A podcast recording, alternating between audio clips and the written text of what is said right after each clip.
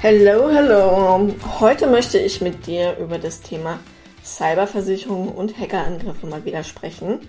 Ich finde, das können wir von Zeit zu Zeit immer gerne mal wieder beleuchten, weil es immer noch ein sehr, sehr unterschätztes unternehmerisches Risiko ist. Und deswegen habe ich dir heute auch ein Schadensbeispiel mitgebracht. Im Hintergrund äh, sammeln ich und meine Branchenkollegen immer mal wieder Schadensbeispiele, Schadensfälle, wie die so abgelaufen sind, was da konkret passiert ist um dir wirklich auch ähm, ja, Beispiele mit an die Hand zu geben, dass du siehst, egal wo, egal was, egal welche Branche, welcher Beruf, es kann uns Tatsache echt alle treffen, was jetzt zum Beispiel Hackerangriffe angeht. So, starten wir doch mal mit dem Schadensbeispiel. Ich lese dir mal ganz kurz die Zusammenfassung vom Schadenshergang vor. Im Oktober 2016 funktionierte plötzlich das elektronische Schließsystem eines bayerischen Landgasthofes nicht mehr. Der Juniorchef hatte über Facebook unbemerkt eine Schadsoftware heruntergeladen. Einer seiner Kontakte wurde gezielt gehackt und über sein Facebook-Konto ein Bild verschickt. Als der Juniorchef das Bild öffnete, installierte sich ein Schadprogramm und infizierte über das lokale Netzwerk auch den Hauptrechner des Hotels, über den das elektronische Schließsystem gesteuert wird. Die Hacker konnten über einen Fernzugriff die Schließanlage manipulieren und forderten ein Lösegeld im fünfstelligen Bereich. Das ist natürlich überhaupt nicht witzig. Ne? Also du denkst dir überhaupt nichts dabei, öffnest einfach eine Facebook-Nachricht deines Kumpels, er lädt das Bild herunter, weil er wollte ja irgendwas Wichtiges mitteilen, irgendwas Lustiges oder was auch immer. Auf jeden Fall gehst du von einer ganz normalen Konversation aus und im Hintergrund lädst du dir erstmal schön eine Schadsoftware runter. Was waren die Konsequenzen? Die Kunden konnten ihre Zimmer für mehrere Stunden nicht betreten. Erheblicher Imageverlust folgte dementsprechend auch. Die IT-Systeme mussten bereinigt und komplett neu aufgesetzt werden. Was macht die IT bzw. Cyberversicherung an der Stelle?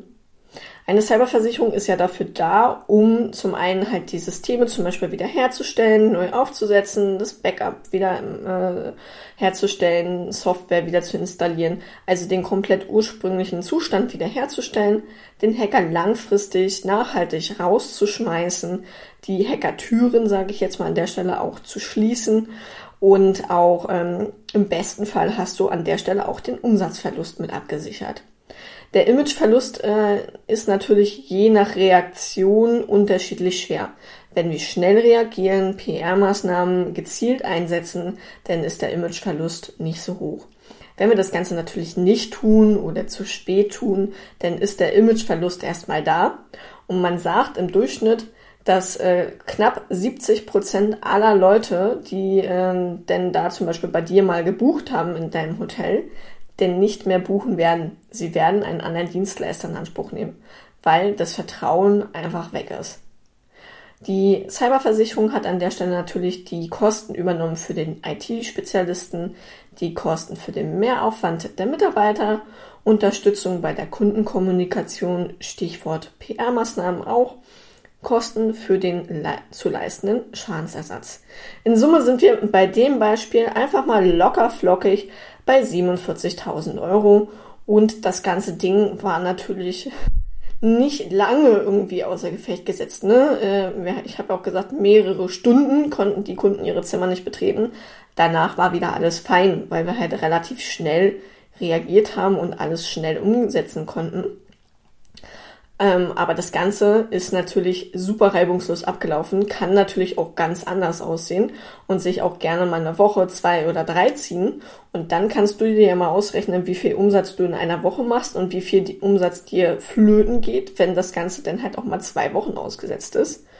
Ähm, und nicht nur den Umsatz, zum Beispiel auch deine Mitarbeiter, ne? Die wollen ja auch weiter bezahlt werden.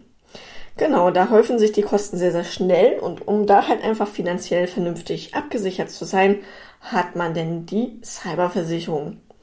Generell möchte ich noch mal ganz kurz darauf zurückkommen, wie viele Organisationen ähm, sind denn eigentlich so von einem Cyberangriff ähm, betroffen? In 2021 wurde mal eine Statistik aufgenommen ähm, und man sagt, ungefähr jede zweite Organisation, von denen die befragt wurden, es waren knapp 2000 Leute, ähm, waren Tatsache von einem Cyberangriff betroffen oder haben den Verdacht, dass sie betroffen waren.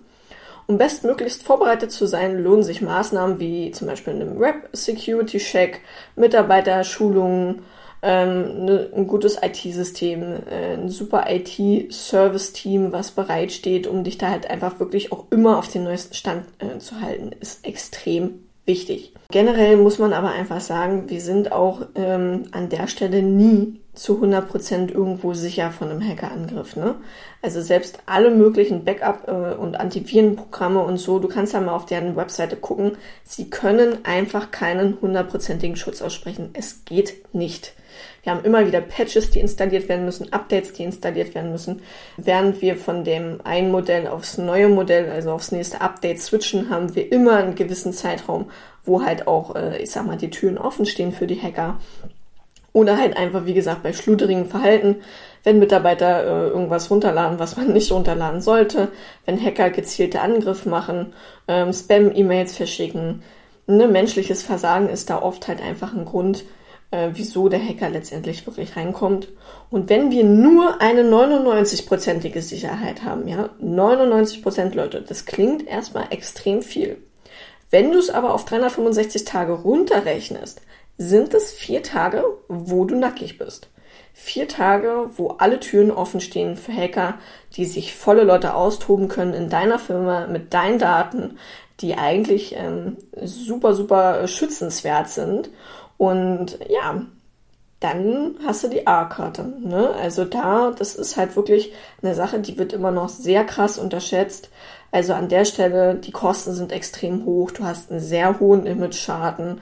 Ähm, Im schlimmsten Fall drohen auch Bußgelder, die zumindest zum Teil auch abgewehrt oder gemindert werden können über eine schnelle Reaktion. Ähm, du hast Kunden, die danach einfach auch abwandern. Ne? Knapp 70 Prozent der Leute nehmen danach einen anderen Dienstleister einfach in Anspruch und kommen nie wieder. Und all das muss halt nicht sein, indem man sich halt einfach vernünftig aufstellt, sowohl Vorsorge wie halt auch Nachsorge betreibt. Mit Vorsorge meine ich ein super IT-System, ein gutes IT-Team, was dich immer auf dem Laufenden hält, ähm, mit den wichtigsten Updates, mit äh, guten Sicherheitsmaßnahmen, aber auch Nachsorge in dem Fall für den Worst Case, wo wir nie vorgeschützt sind, mit einer vernünftigen Cyberversicherung, die dir dann einfach finanziell wieder auf die Füße hilft, ähm, den Worst Case mit Umsatzausfall etc. pp. und den ganzen Kosten, die anstehen, ähm, dich da halt einfach auch unterstützt und auch in der Kommunikation mit der Landesdatenschutzbehörde. Aber da werden wir auf jeden Fall noch mal ein bisschen intensiver in einer anderen Podcast-Folge eingehen, wie denn so ein konkreter Schadensfall denn auch wirklich in der Praxis mit meiner Unterstützung ähm, abläuft. Ähm, da gehen wir dann noch mal spezieller und detaillierter in einer anderen Folge drauf ein. Ich hoffe, dass dir das Ganze auf jeden Fall ein bisschen tieferen Einblick in die Thematik gegeben hat. Und ich habe auch wunderbare Statistiken darüber, wie hoch denn so eine Schadenshöhen so generell sind. Und in 2021 belief sich die Schadenshöhe der deutschen Unternehmer aufgrund von Cyberkriminalität auf knapp 223 Milliarden Euro.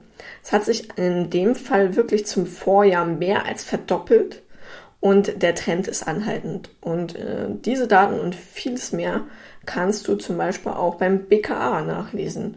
Und ist immer wieder spannend, ähm, wie das Handelsblatt öffentlich darüber schreibt, andere ähm, IT-Zeitschriften darüber schreiben, du das bei der Polizei online nachlesen kannst. Und das wird immer noch nur belächelt und nicht wirklich ernst genommen. Und ich finde, da dürfen wir mal wirklich auch den Mindset-Change an der Stelle hinlegen Leute, das ist ein wirklich ernstzunehmendes unternehmerisches Risiko. Sichert eure Firma, euer Baby, euer Unternehmen an der Stelle wirklich vernünftig ab äh, und kommt in die Puschen und nehmt es wirklich ernst. Ja, wenn du mehr dazu wissen willst, lass es mich unheimlich gerne wissen. Ich bin da und unterstütze dich gerne bei der Thematik. Hab auch tolle ITler mit an der Hand, kann dir auch einen kostenlosen Website-Check mitgeben oder einen Phishing-Test und all diesen ganzen geilen technischen Schnickschnack können wir alles fahren. Aber dafür musst du erstmal offen sein, um äh, da auch mit der Thematik mit mir drüber reden zu wollen. Und ich freue mich auf jeden Fall auf dein Feedback und wünsche dir noch einen schönen Tag.